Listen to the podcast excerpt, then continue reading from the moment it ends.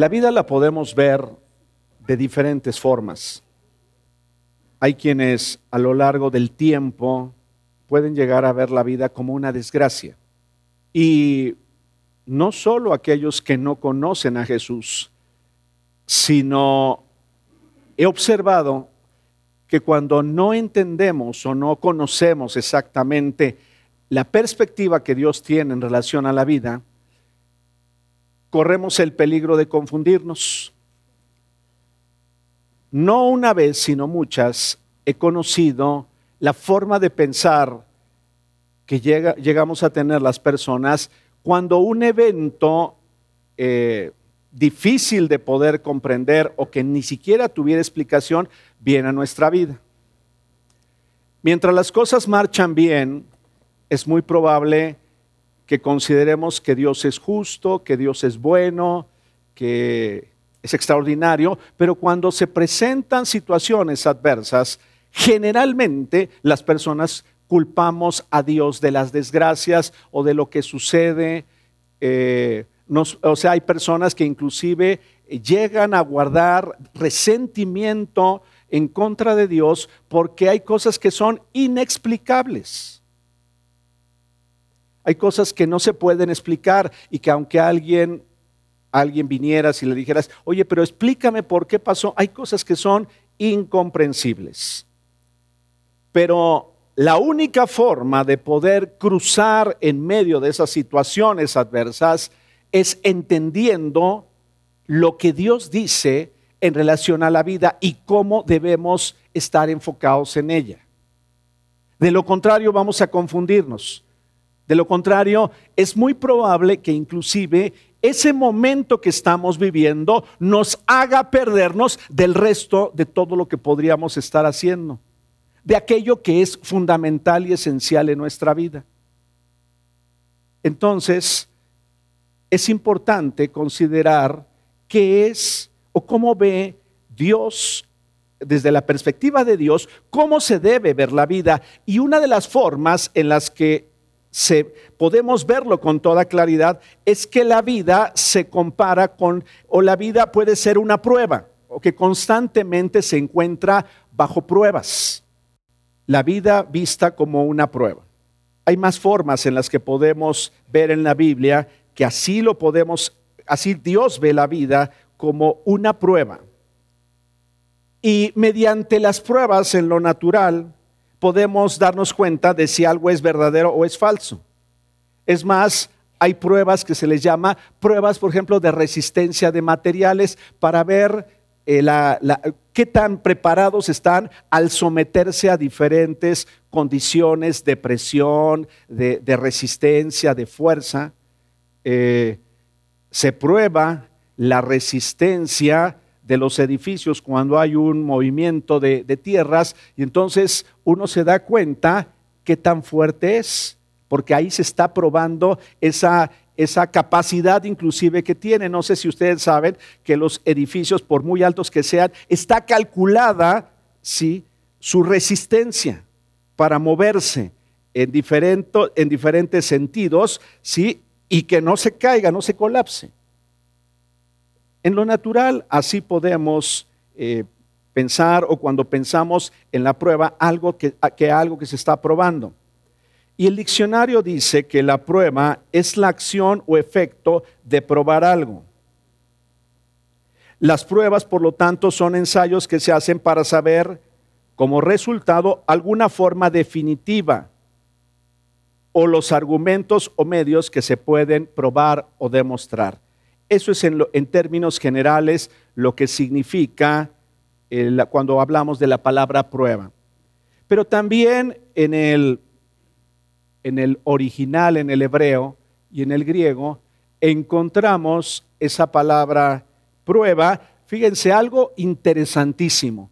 Prueba aparece en el Antiguo Testamento, mientras que en el Nuevo Testamento aparece la palabra aprobar o aprobado. No aparece como tal la palabra prueba, sino aprobado, aprobación, aprobar. Y no quiero cansarles mucho en cuanto a esta introducción, pero la prueba en el Antiguo Testamento tiene que ver con la palabra refinar o fundir. Esto ya empieza a darme a mí algunos indicadores. Refinar, fundir. Yo veo que a lo largo de las pruebas que vivieron o, que se vive, hay la oportunidad de estar más ligados a Dios. Fíjate bien.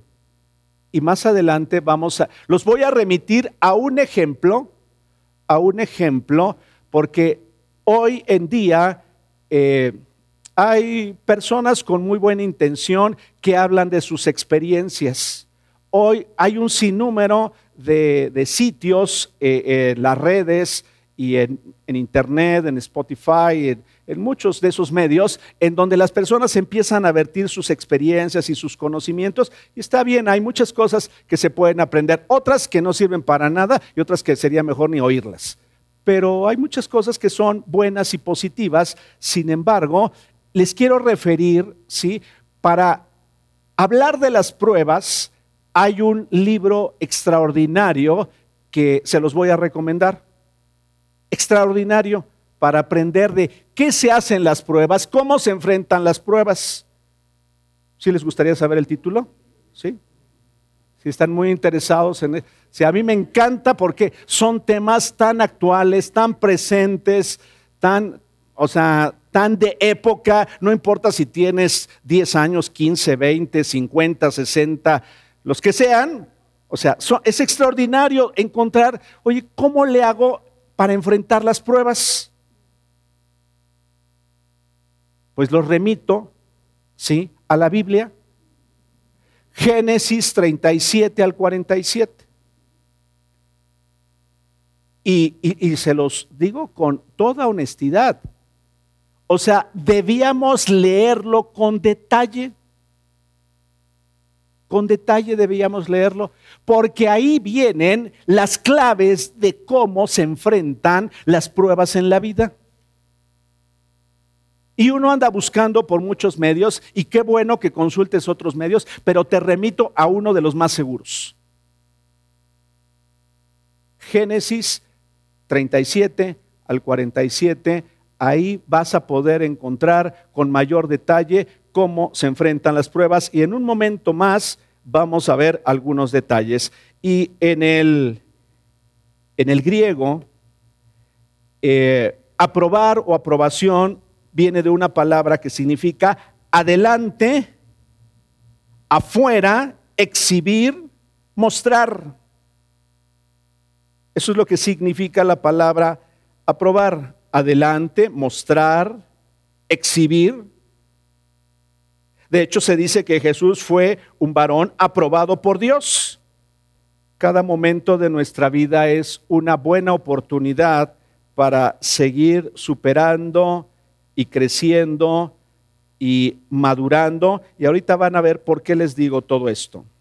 Las pruebas pueden parecerse o pueden, podemos referirnos a ellas. De hecho, hay algunas versiones de la Biblia en las que se habla, cuando se habla de pruebas, se habla de problemas un problema que enfrentamos en cualquier área de nuestra vida.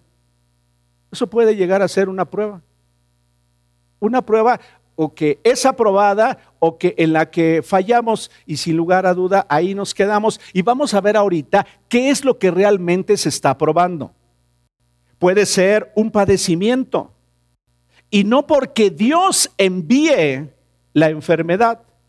¿Es cierto o no? O sea, Dios no es el origen de la enfermedad.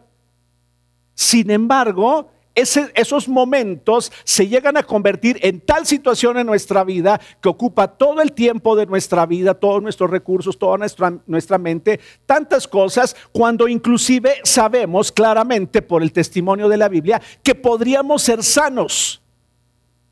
Y eso lo he visto una y otra vez. Y tú has visto seguramente personas que sanan del cáncer y personas que no sanan del cáncer y personas que tarde o temprano fallecen, ¿sí? Producto de ese padecimiento. ¿Es cierto o no? Pero que en medio de esa situación hay personas que se fortalecen, lejos de ir hacia abajo, se fortalecen, se mantienen fuertes, se mantienen glorificando a Dios y aún cuando sus días terminan sobre la tierra, ellos terminan glorificando a Dios. Y su vida se convierte en un ejemplo que trasciende. Pero hay otras personas que en ese momento se voltean hacia Dios y, le reclaman y lo insultan y tratan de encontrar una explicación y decir, ¿por qué a mí? Si yo esto, si yo aquello. Y entonces ahí se quedan atrapadas las personas. ¿Sí lo han visto? Seguramente sí. Sí lo han visto. Un problema puede ser una situación eh, de escasez, en donde pudiera ser que en algún momento tuvimos cierta capacidad financiera, pero después ya no la tuvimos y entonces eso se convierte en un problema, porque ya les he dicho, el tema de dinero es un problema, es un problemón. Si la salud también lo es, el, tema del dinero es un problemón. Familias se olvidan del parentesco, este, familias se destruyen producto del dinero o de las situaciones financieras. No solamente del dinero, porque a veces el problema está cuando no hay. Todo es extraordinario mientras hay. Pero cuando no hay, entonces ahí cambian las situaciones y entonces, y si eso se prolonga por el tiempo, pero Dios, ¿por qué no me das respuesta si sabes lo que necesito? Y generalmente podemos ver que no nos ha hecho falta de comer, que hemos tenido donde dormir, porque su palabra se va a cumplir.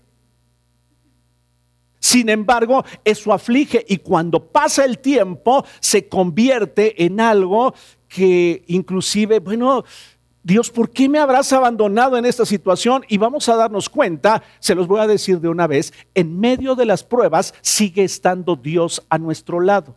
Dios no se va cuando estamos en medio de la prueba. Dios sigue estando ahí. Lo que pasa es que es muy difícil entenderlo. Cuando estamos en medio de la prueba, hay pensamientos y hay sentimientos de desánimo, hay sentimientos de tristeza, hay angustia, hay tantas cosas. Hay desesperación, hay frustración, porque no se ve el día en el que esa situación cambie. Y entonces, ahí estamos luchando, ahí estamos luchando. El peligro que corremos ¿sí? Es voltearnos y no querer saber nada de Dios o buscar una alternativa falsa y equivocada en nuestra vida. Y mucho tiene que ver con en qué posición, en qué punto se encuentra mi corazón, así como lo oímos el domingo pasado. Cuando qué tanto orgullo hay en mi vida, qué tanta autosuficiencia hay en mi vida. Por favor, ahí los remito a la conferencia de 18 días. Si pueden darle otra escuchada, va a ser buenísimo. Algunas pruebas pueden parecernos muy grandes. Generalmente quien la vivimos, para nosotros es grandísimo. Para otros, ¿en qué poca agua te ahogas? Pero si está tan fácil. Sí, pero porque está siendo visto desde fuera, no desde adentro. Díselo a la persona que no tiene trabajo y que pasa un día y pasan dos y pasan tres y pasan cuatro. Pues eso es sencillo para quien no lo vive. Y podemos Señor, que le vaya bien, ayúdalo. Sí, pero la persona, sí, a veces eso no le ha sido suficiente. Por eso las pruebas se tienen que pasar con Dios. Dios sosteniendo nuestra vida. Dios estando presente en nuestra vida y nosotros más que ello estando conscientes que Él está ahí. Junto a nosotros, con nosotros, porque Él no se va. Él no se ha ido. Él no se va a ir de nuestra vida. Algunas pueden parecernos pruebas sin sentido. O sea, no tiene sentido. ¿Por qué me sucede esto? ¿O por qué tengo que enfrentar esta situación? Es más, cuando mejor me estaba portando. Ahorita lo vas a ver en la vida de José. José se estaba portando rectamente. José lo único que fue a hacer fue a, cumplir con la tarea que su papá le encomendó. Ve a ver cómo se están portando tus hermanos. Veme a traer noticias de tus hermanos. Unos hermanitos que algunos eran unas fichitas. Tenían muy mala fama, o sea, tenían una, vida, quién sabe cómo, pero no estaba, no era nada buena. Ve, hazme el favor de ir a ver cómo están. Y entonces ahí empieza, o sea, bueno, no, desde antes cuando él les empieza a contar los sueños, porque además él tenía 17 años y él contó lo que soñó. Y entonces el papá, ¿y, qué significa cuando las estrellas, la luna, el sol, y qué significa que nosotros nos vamos a inclinar ante a ti? Y entonces dice que pues, eso no tenía ningún sentido. Pero dice que el papá meditaba en ello. El papá de José Jacob estaba, se había quedado meditando en ello, porque no le hacía sentido. Les voy a decir algo, hay cosas que Dios te ha dicho que aunque tú las ves muy diferentes en ese momento, aunque no tengan sentido para ti, en Dios sí habrá sentido cuando pase el tiempo. Hay cosas que no vamos a comprender hoy y a veces ni siquiera cuando lo estamos viviendo. ¿Por qué mi hijo esto y por qué mi hija aquello y por qué esto y por qué perdí? Hoy quizá no lo vamos a entender porque hay cosas que no tienen sentido. ¿Por qué no? A veces dices, pero pues si, si tengo, formé a hijos iguales, ¿por qué uno va por un camino y otro? Para quienes me están oyendo, estoy haciendo una cara y levantando los hombros. No sé. Hay cosas que no tienen sentido, momentos en la vida que no tienen sentido. Incomprensibles, algunas pruebas hasta interminables. Pareciera que no van a terminar. ¿Es cierto o no? O sea, están ahí las situaciones de salud, de problemas financieros, eh, situaciones emocionales. Parece que no fueran a terminar. Algunas que pueden abrumarnos, inclusive algunas muy pequeñas que decimos, pues esto, por tanto me estaba yo afligiendo. Tan sencillo ya se resolvió.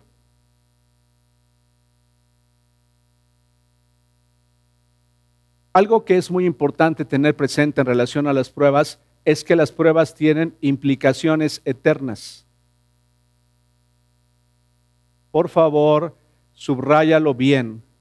Las pruebas tienen implicaciones eternas. Al final vas a ver por qué te digo esto. Algo que es importante considerar es que no debemos olvidar que al finalizar nuestra vida sobre la tierra llegará la evaluación final. Eso es algo que por favor, ten presente en todo momento, en todo instante, no importando las circunstancias, habrá una evaluación final de nuestra vida.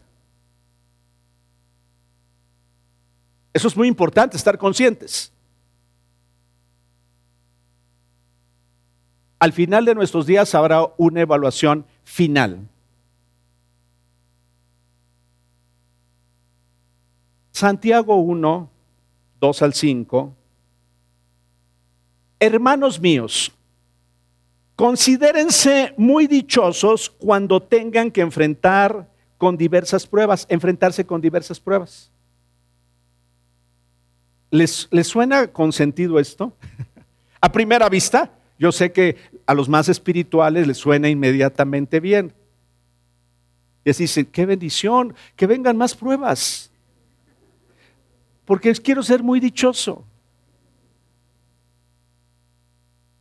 Considérense muy dichoso cuando tengan que enfrentarse con diversas pruebas, pues ya saben que la prueba de su fe, ¿qué se está probando? La fe. La prueba de su fe produce constancia. Díganlo si no. Constantemente.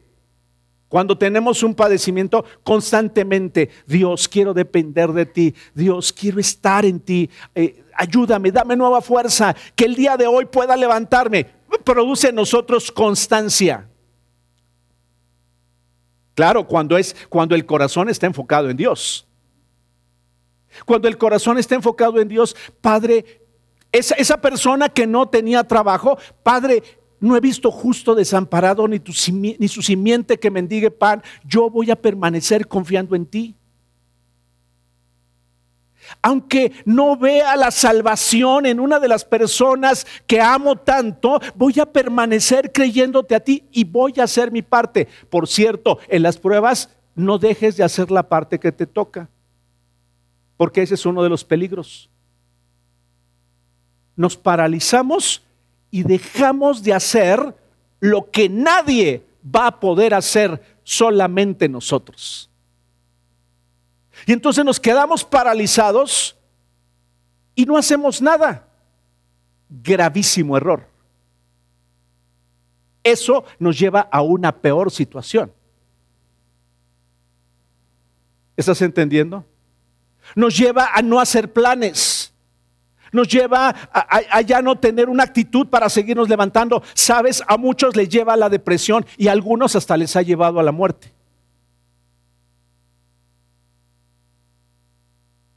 Es peligrosísimo.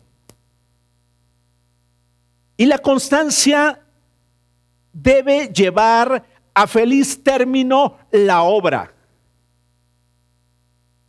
Deseo con todo mi corazón que esto le haga sentido a muchos de ustedes. Lleva feliz término la obra, la obra de Dios en tu vida y en mi vida. La vida en Dios tiene mucho más que ver con dinero, con salud, con lo que hacemos. Tiene, es mucho más extraordinaria que eso. La obra de Dios tiene que ver con lo que Él ha diseñado para ti, para ti, para ti y para cada uno de nosotros. Por eso el tratamiento que Dios nos da es muy diferente. Es muy, muy, diferente el tratamiento que te da a ti que el tratamiento que le da Dios a ella y que le da Dios a ella. Por eso es terrible compararse. Por eso es falso, es inapropiado compararse. Porque Dios quiere llevar a feliz término la obra por la cual Dios te creó. Y esa obra va más allá de bienestar sobre la tierra. Qué bendición es tener bienestar sobre la tierra. Qué bendición. Sí, no, no vamos a, engañarnos. Dios nos da momentos bellos de alegría, de, de disfrutarlo. Pero la mayoría de las veces nos vamos a enfrentar a situaciones adversas. Y no solo adversas por la misma situación, sino por lo que porque lo que lucha es nuestro corazón. Por eso son tan adversas porque mi corazón no está preparado, porque mi corazón no está maduro, porque todavía no he aprendido.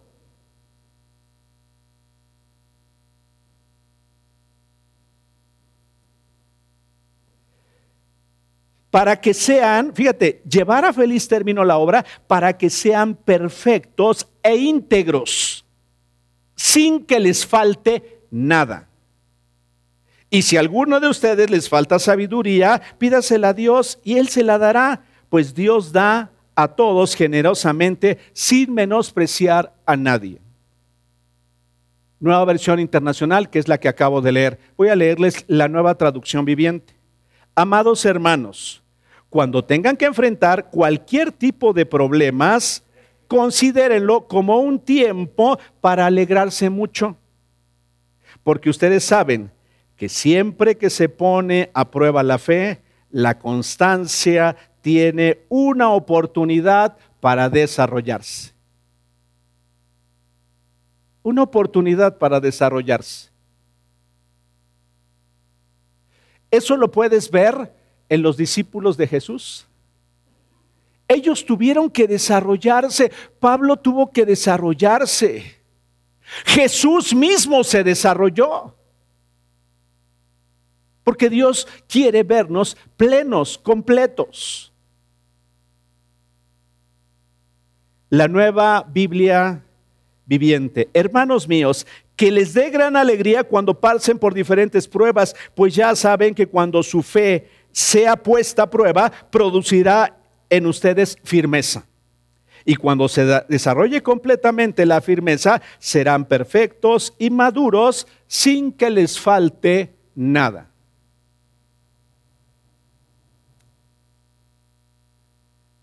Para que quedemos tranquilos. Las pruebas, según la Biblia, vienen de Dios para bendición de nuestra vida.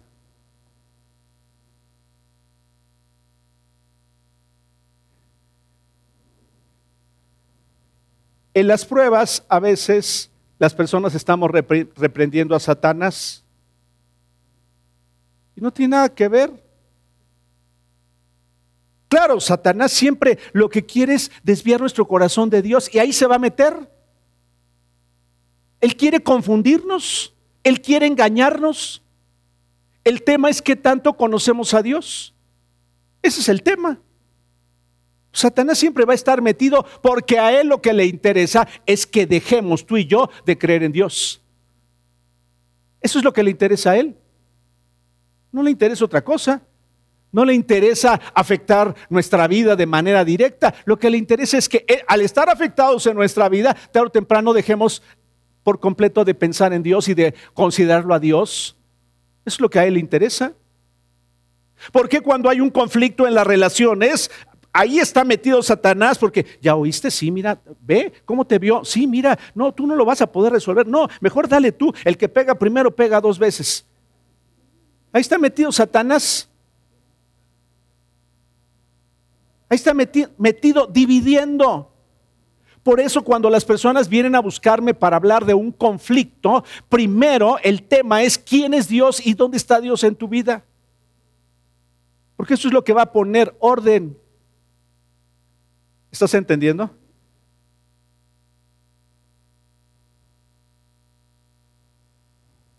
Hay una, encontré un salmo extraordinario que me encantó. Y ya muchas veces les he dicho, o varias veces, no muchas, que la historia de la vida de José es una historia inspiradora. Para mí lo es. Es una historia que me inspira, es una historia que me alienta y que digo, Dios, cuando tú tienes un plan en tu, eh, eh, agenda, cuando tú has diseñado algo para alguien, sin importar lo que pase, tú lo vas a cumplir. Cuando el corazón está orientado hacia ti.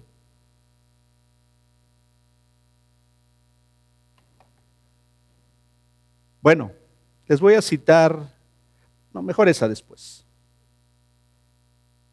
Salmo 105, versos 16 al 21 en la nueva Biblia viva. Y es Dios diciendo esto. Hizo venir el hambre sobre la tierra de Canaán, cortando la fuente de alimento. Luego envió delante de ellos a José, al que vendieron como esclavo a Egipto allá en la cárcel, le sujetaron los pies con grilletes y le pusieron la cabeza en cepo de hierro hasta que llegó el tiempo. Fíjate bien. Hasta que llegó el tiempo de que se cumpliera lo que predijo, lo que se predijo y el Señor probó el carácter de José. ¿Quién lo probó? Dios. ¿Qué estaba probando en José? Su carácter.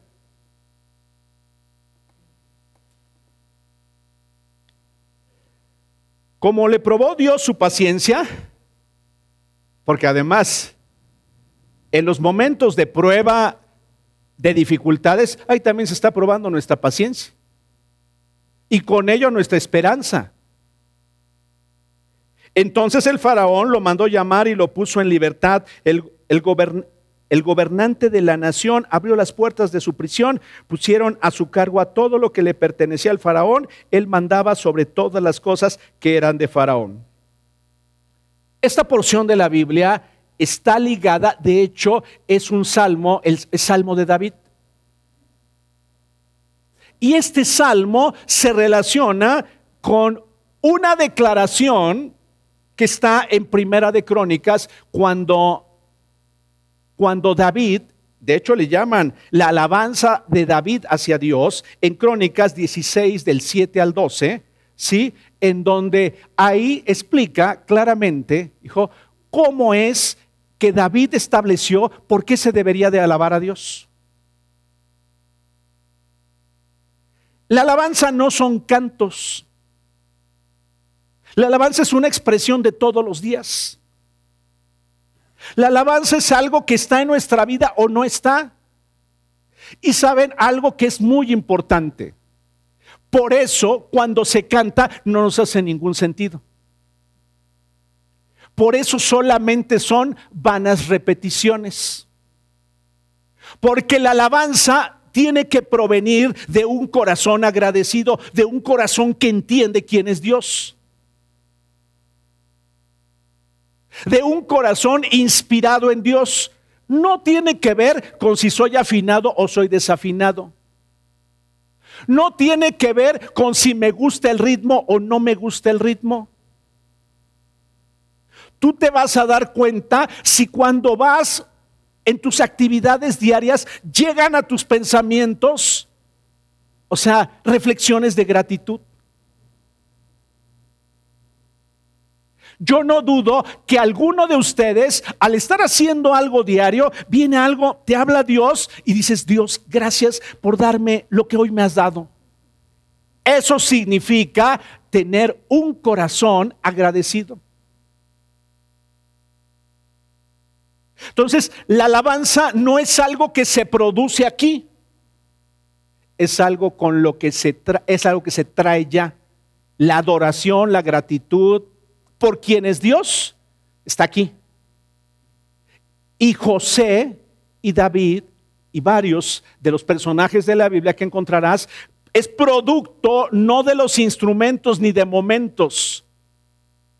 Por eso Jesús cuando habló y dijo en Juan, ¿sí? que él buscaba verdaderos adoradores que adoraran al Padre en espíritu y en verdad.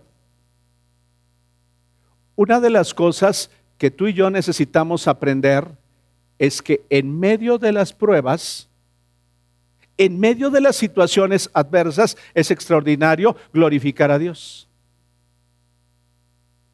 Y es algo de lo que no nos hace sentido en el plano humano, en el natural más bien. No nos hace sentido. Glorificar a Dios, ¿por qué? Porque estoy enfermo. O porque me siento mal, o porque tengo problemas. ¿O porque no tengo la respuesta? Se lo, lo voy a hacer cuando ya esté bien. Lo voy a hacer cuando ya haya salido adelante de los problemas financieros. Lo voy a hacer cuando mis problemas interpersonales ya se hayan arreglado. En ese momento.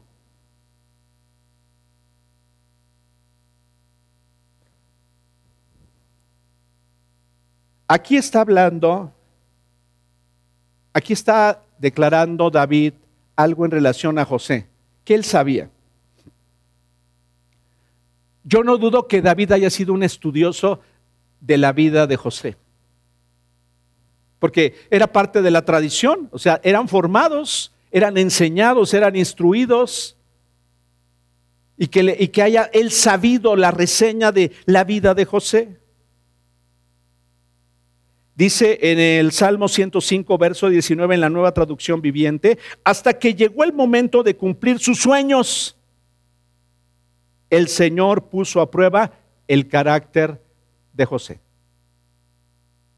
Hasta que llegó el tiempo de cumplirse sus sueños. Hasta que llegó el momento de comprender en algunos de nosotros la dependencia de Dios. Te voy a dar un, un consejo no trates de encontrar la clave para salir del problema. Espero que esto te sirva y voy a tratar de explicártelo con, con unas cuantas palabras. O sea, que tu atención no esté puesta en cómo, cómo salgo de la enfermedad. No. ¿Qué es lo que debo hacer en relación hoy a la enfermedad que tengo? Un diagnóstico. Ya tuve el diagnóstico apropiado de dos o tres quizá. Ya estoy haciendo algo al respecto, sí. Pero ya no voy a centrarme en eso. ¿Me explico? No, ahí no va a estar, sí, es que por este medio Dios tiene que sanarme, tiene que sanarme, tiene que hacerlo. Voy a hacer la parte que me toca. La otra la hará Dios.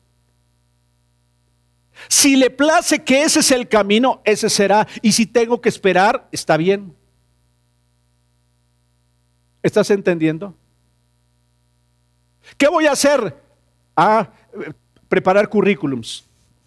Ah, pararme temprano, pararme temprano, buscar una opción, buscar otra opción. ¿Sabes? Cuando uno se siente triste o desanimado, no te dan ganas de nada.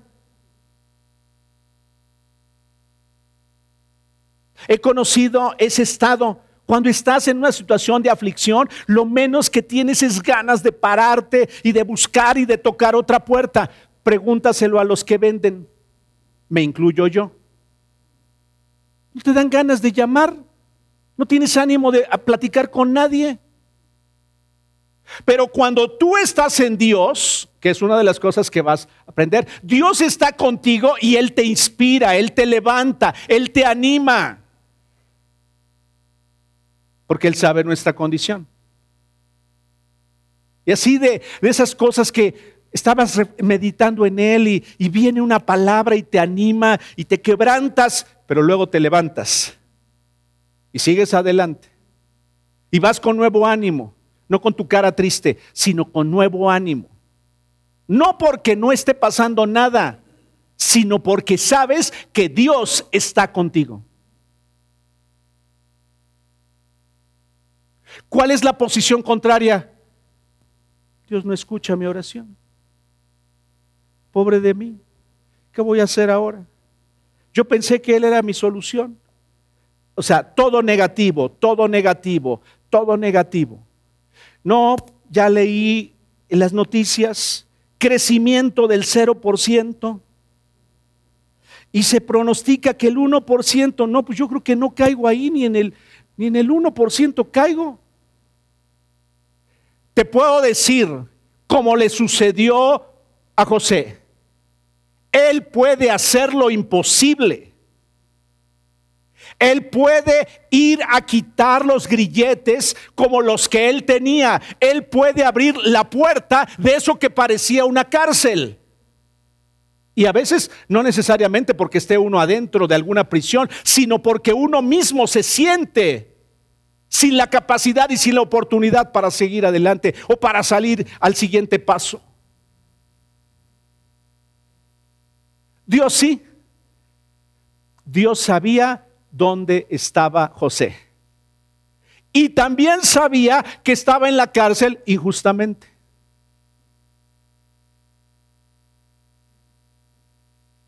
¿Cómo ves? Dios sabía que estaba ahí injustamente.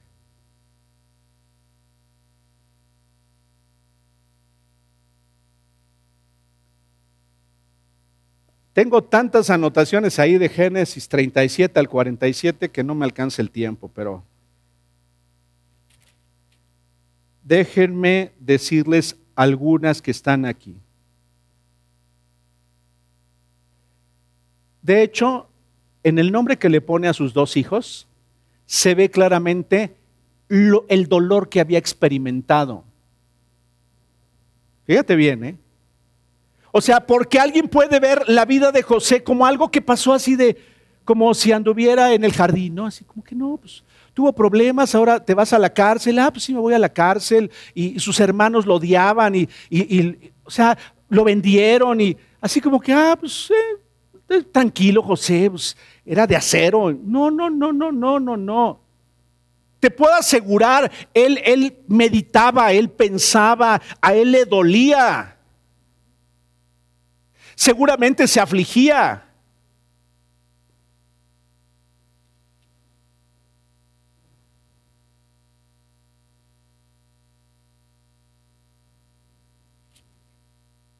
Déjenme ir a algo que quiero decirles en relación a esto.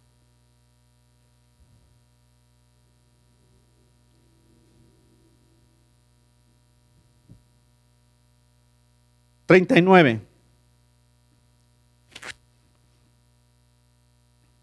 Ya voy a, voy a terminar. Cuando José fue llevado a Egipto, los ismaelitas que lo habían trasladado allá lo vendieron a Potifar, un egipcio que era funcionario del faraón y capitán de su guardia. Ahora bien, el Señor estaba con José y las cosas le salían muy bien.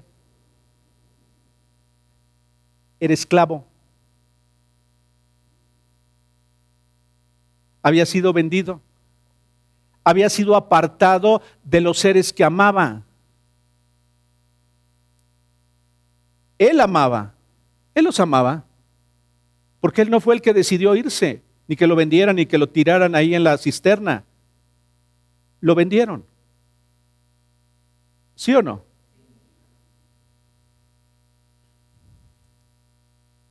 Mientras José vivía en la casa de su patrón el egipcio, este se dio cuenta de que el Señor estaba con José. Su patrón se dio cuenta que el Señor estaba con José. Sus familiares se dieron cuenta que Dios estaba con la enferma. ¿Sí entiendes? Sus familiares, las personas que lo rodeaban, se dieron cuenta que Dios estaba con él a pesar de lo que estaba pasando. Es evidente es evidente, pese a las circunstancias por las que estés pasando. ¿Quién estaba con José? Dios. ¿Y quién lo vio? Los que estaban cerca de él, incluido su patrón.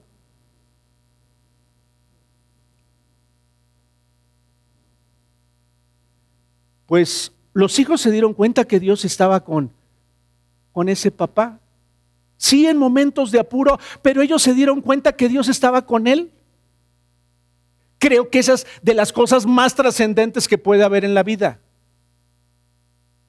El que otros vean que Dios está contigo y no por un tema de alarde ni de ah, soy muy creído, es que no no me va a pasar nada, no te está pasando. Te está pasando, estás pasando por un momento difícil. ¿Estás entendiendo? Estás pasando por un momento de enfermedad y no porque no te duela.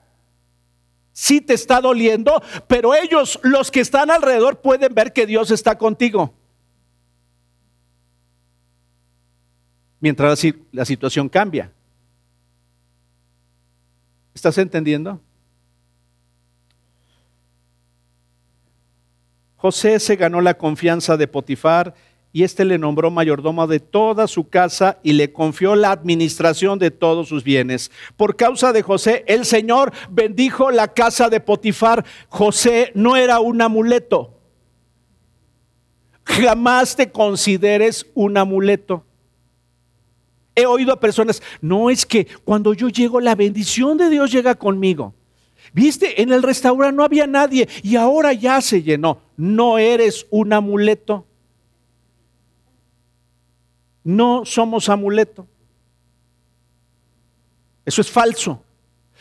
O como que alguien va a pedir trabajo. No, contrátame a mí, vas a ver cómo la bendición de Dios viene. No, no, no, no, no, no, no, no, no. Es más, a lo mejor hasta se ponen peor las cosas.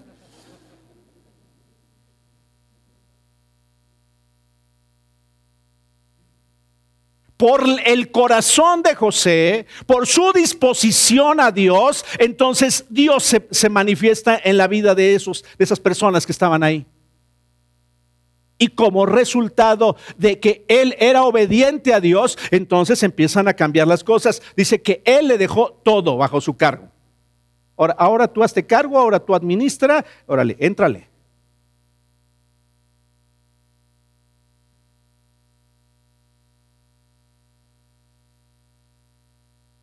Partir de ese momento se puso a José a cargo de su casa y de todos sus bienes. La bendición del Señor se extendió sobre todo lo que tenía el egipcio, tanto en la casa como en el campo. Por esto Potifar dejó todo a cargo de José y tan solo se preocupaba por lo que tenía que comer. Y bueno, dice que era un galanazo José. Así lo declara, ¿eh? lo declara el, autor de Génesis que era una persona bien parecida, y entonces le echan el ojo y entonces viene un momento también complicadísimo. Porque él no hizo nada, simplemente ahí estaba. Ustedes conocen la historia.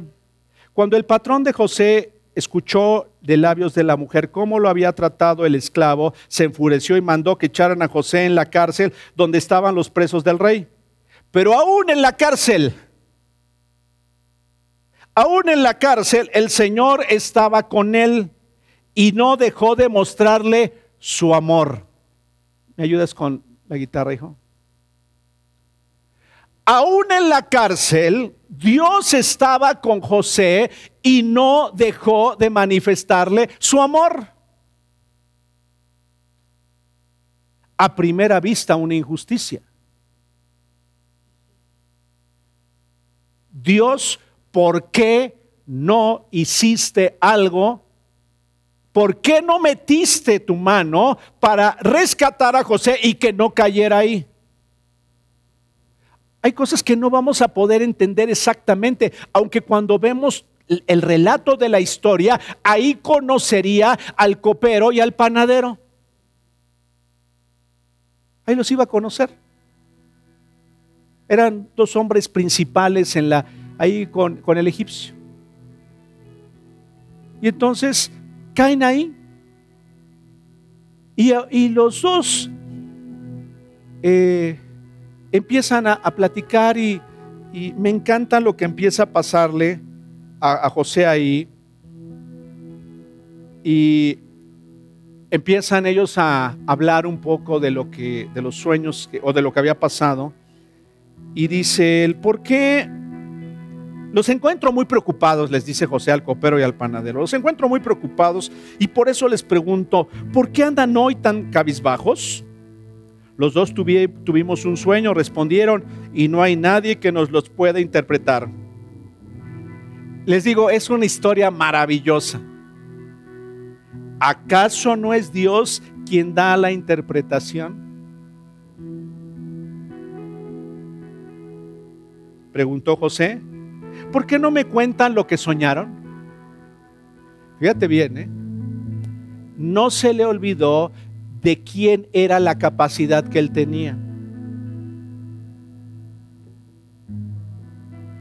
Que no se te olvide los recursos que tienes a la mano, la inteligencia, la capacidad, lo brillante que eres, tiene un origen y ese origen es Dios. Con muy poco nos sentimos suficientes. Te remito a la plática de hace ocho días. Con muy poco nos sentimos autosuficientes. Dios, no te necesito, ya tengo al mejor especialista, ya tengo la solución, yo he tomado este curso, tengo esta maestría, tengo esto, y no porque eso sea malo, sino porque está en primer lugar. ¿Acaso no es Dios el que lo ha hecho y Él no lo puede hacer una vez más? ¿Sabes qué? Estoy viendo ahí en Él un hombre sumiso, un hombre consciente de quién era Dios y quién era Él. En medio de las pruebas, por favor, seamos conscientes de quién es Él y quiénes somos nosotros. ¿Estás entendiendo? Puede acabarse nuestra vida mañana. La vida es muy corta, muy corta. Puede ser que ni siquiera lleguemos o llegáramos a ver la solución del problema, pero Dios seguirá siendo el mismo. Y puede ser que ni siquiera alcancemos a ver la conversión de alguien o la situación que cambiara financieramente o que el padecimiento no cambiara. Con todo, Dios seguirá siendo Él. quién es. Él estaba dispuesto, no quiero tomar nada de lo que tú eres ni de lo que a ti te pertenece. Y les dice a ellos, ¿acaso no es Dios el que lo puede hacer?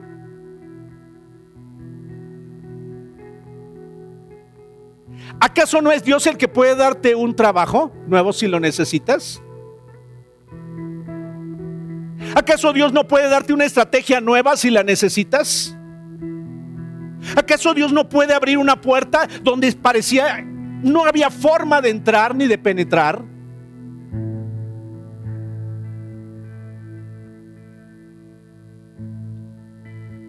¿Acaso Dios no puede traer libertad emocional a tu vida? ¿Acaso Él no puede hacer algo en tu corazón instantáneamente y que la forma en la que te estabas sintiendo cambiara por completo? Y que de sentirte derrumbada, caído, sin ánimo y sin fuerza, te levantes al siguiente día con una nueva expectativa de lo que puedes hacer. ¿Acaso Dios no lo puede hacer? Él lo ha hecho antes. De eso se trata la alabanza, lo que Él ha hecho antes. Lo que Él ha hecho antes y lo que Él puede seguir haciendo. Por eso le cantamos. Por favor, cuando tengas tiempo, dale ahí un vistazo a, crónicas que te acabo de citar. Échale un vistazo. ¿Cuál era, ¿Cuál era el tema o por qué era lo que se tenía que agradecer? Lo que dice David.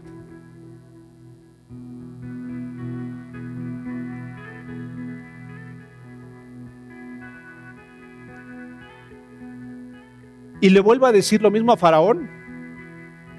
A ver, José, a ver, eh, para esto, fíjense bien, José en medio de la crisis pide ayuda, pues, pues a ver si podía haber alguna oportunidad. Oye, cuando salgas, copero, cuando tú salgas, ahí te acuerdas de tu cuate José. Por favor, ahí échame la mano. Aquí estoy injustamente. Pero no era es el camino que Dios tenía para sacar a José de ese lugar. Se le olvidó al copero. A las personas se nos va a olvidar. A Dios no se le olvida lo que está pendiente. Por favor, grábatelo bien en el corazón. Dios sigue conociendo la condición y la situación por la que pasamos.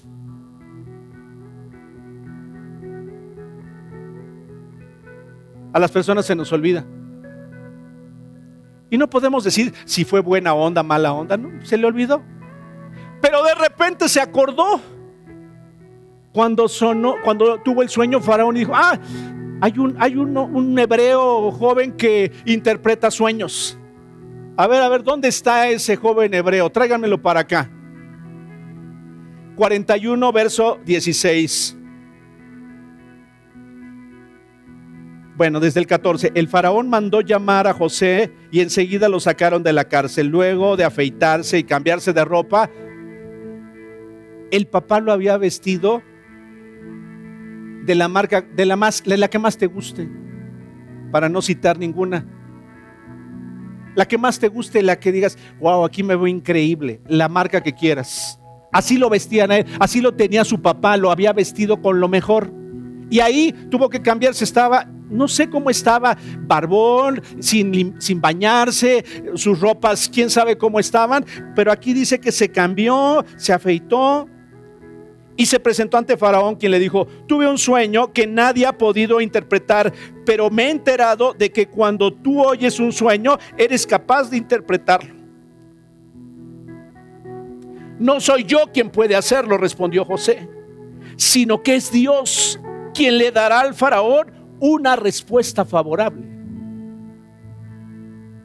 No soy yo. No soy yo, dice él. Es Dios quien le va a dar al faraón una respuesta favorable. Impresionante. el carácter de José pasado por, por esas circunstancias adversas. Y luego viene, le anuncia y le dice, vendrán siete años de abundancia. Y no solo eso, por eso les digo que es fascinante esta historia, le da toda una estrategia, desarrollan un plan. Hace unos días les hablé de eso. Desarrollan un plan y le dice, y vas a hacer así, y vas a hacer así, y vas a hacer esto, y vas a hacer esto otro, y vas a nombrar, y vas. Hacen un plan. Por favor, no te quedes sin hacer el plan de tu vida. No te quedes así eh, pasmado y Dios ahí ayúdame, tú sabes todas las broncas que traigo. No, tienes que sentarte y hacer un plan, rectificar, reconsiderar, analizar lo que realmente está pasando. Dios le dio un plan. Y conforme a ese plan se hicieron las cosas.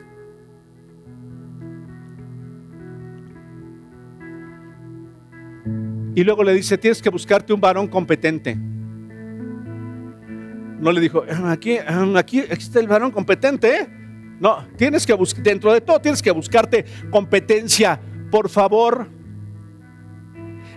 Hay, hay quienes piensan que solo es inspiración. La inspiración tiene que ir acompañada de capacidad, de entendimiento sobre las cosas. Por eso a veces uno fracasa, porque consulta a quien no debía consultar.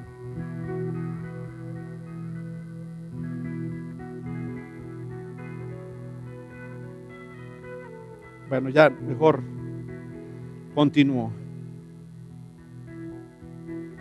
Al faraón y a sus servidores les pareció bueno el plan. Entonces el faraón les presentó a sus servidores, lo presentó a sus servidores y dice, ¿podremos encontrar una persona así en quien repose el Espíritu de Dios?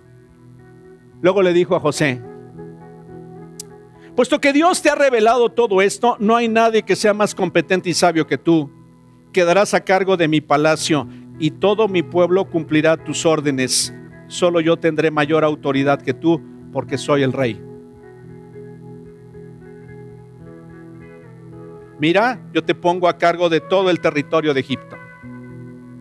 Y de inmediato Faraón se quitó el anillo y se lo dio y lo puso a José.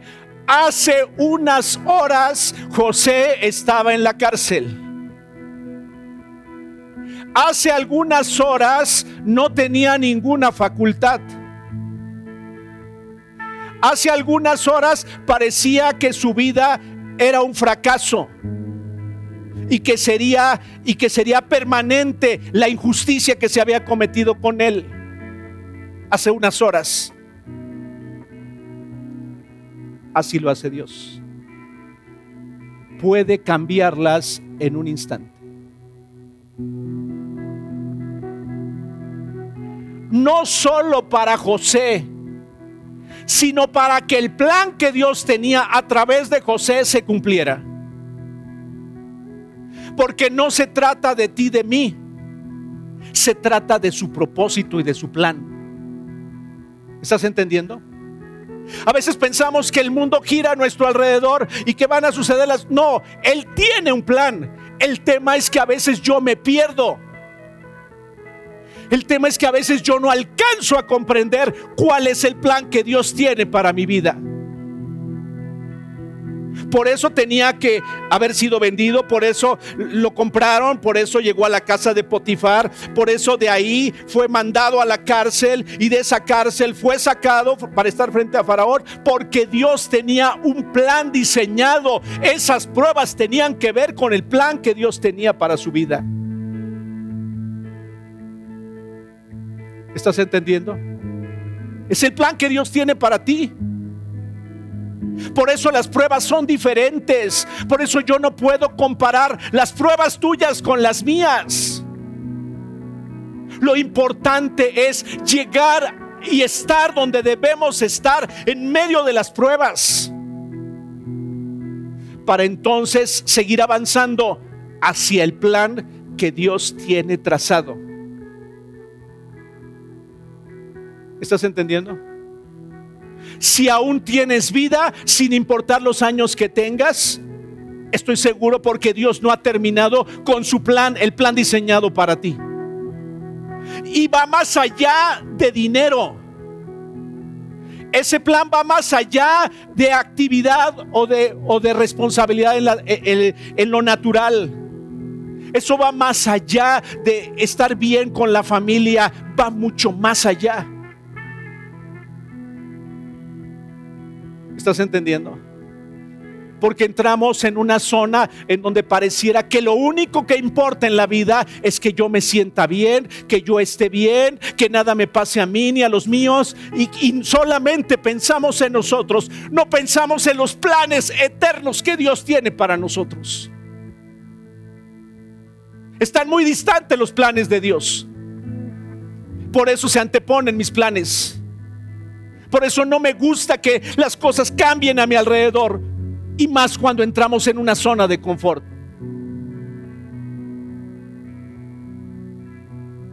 Los planes de Dios tienen que ver con eternidad.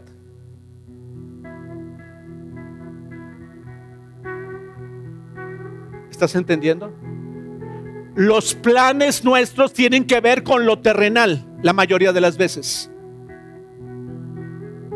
Con lo que tengo, con lo que hago, con lo que poseo, y no es que esté mal que poseamos o tengamos o disfrutemos. El tema es que eso nos haga perdernos por completo del objetivo que tiene Dios para nuestra vida. Y del instrumento que podemos ser para la eternidad. Eso es realmente el problema.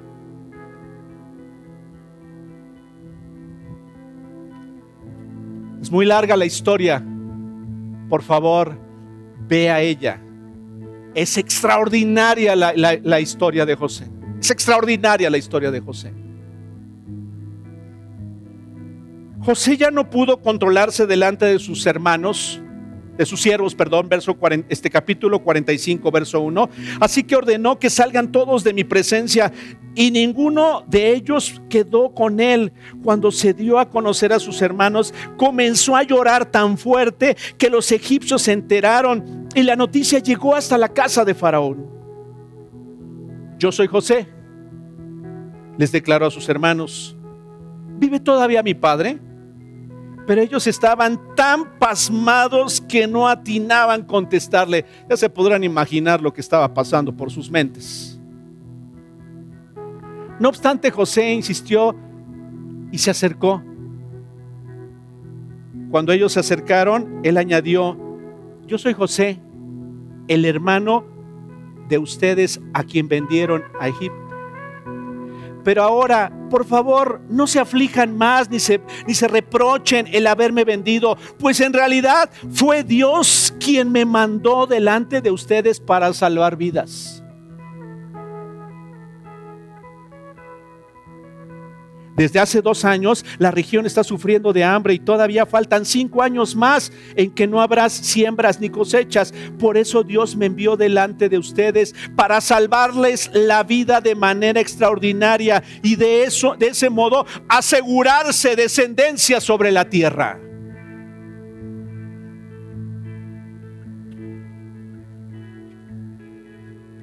Muy poco, muy pronto te hablaré sobre los verdaderos discípulos de Jesús. Esto se conecta con lo que Dios quiere hacer a través de tu vida y de mi vida.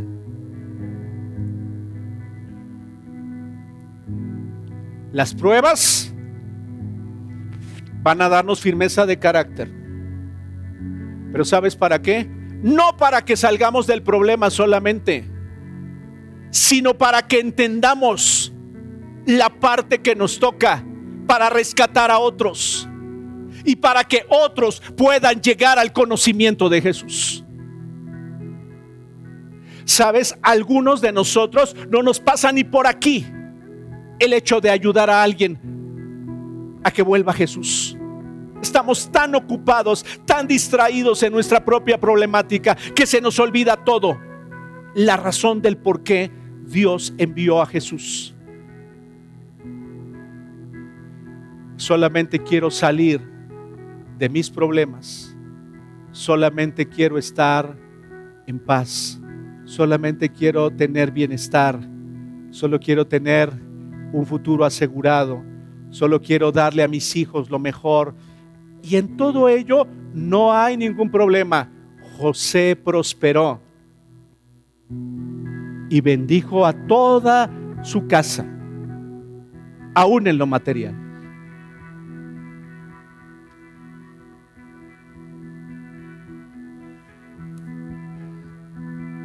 Va a haber una segunda parte de esta conferencia.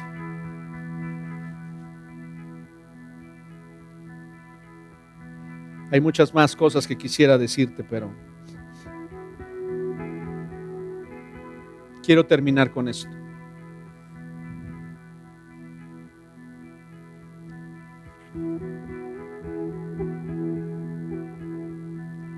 Dios promete tres recompensas en la eternidad.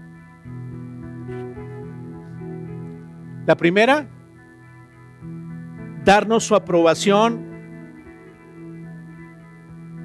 y decirnos, bien buen siervo y fiel, sobre poco has sido fiel, sobre mucho te pondré, entra en el gozo de tu Señor. Segunda, se te dará un ascenso y una responsabilidad mayor en la eternidad. Y tercero, serás honrada con un festejo.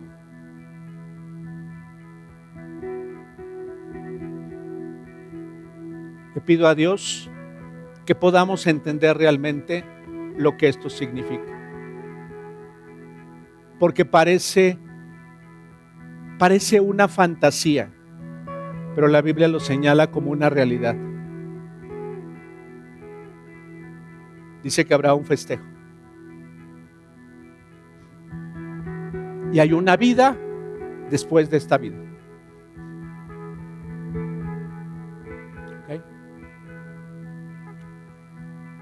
Dios, ayúdanos a comprender y entender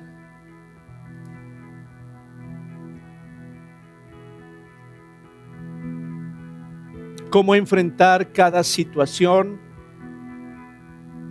que en lo cotidiano vivimos.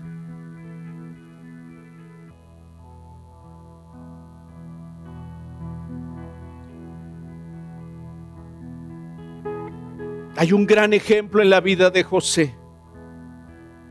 Hay un gran ejemplo en la vida de tu Hijo Jesucristo. Hay un gran ejemplo en la vida de Pablo y de otros muchos más que, que en medio de las pruebas permanecieron firmes, inquebrantables y enfocados en lo que deberían hacer. Yo te pido que esta mañana haya ánimo en el corazón de mis hermanas y de mis hermanos. Que haya una nueva esperanza en ellos y en ellas. Que ellas puedan verse en la eternidad contigo.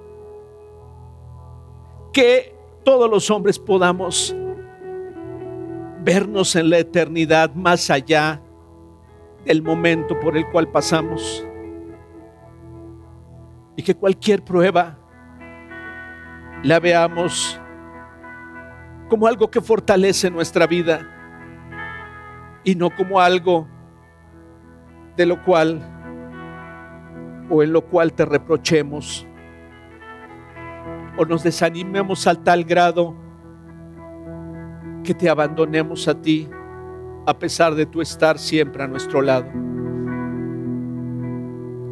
Gracias, muchas gracias por lo que has hecho en el pasado, en la vida de cada uno de nosotros, trayendo salvación a nuestras vidas.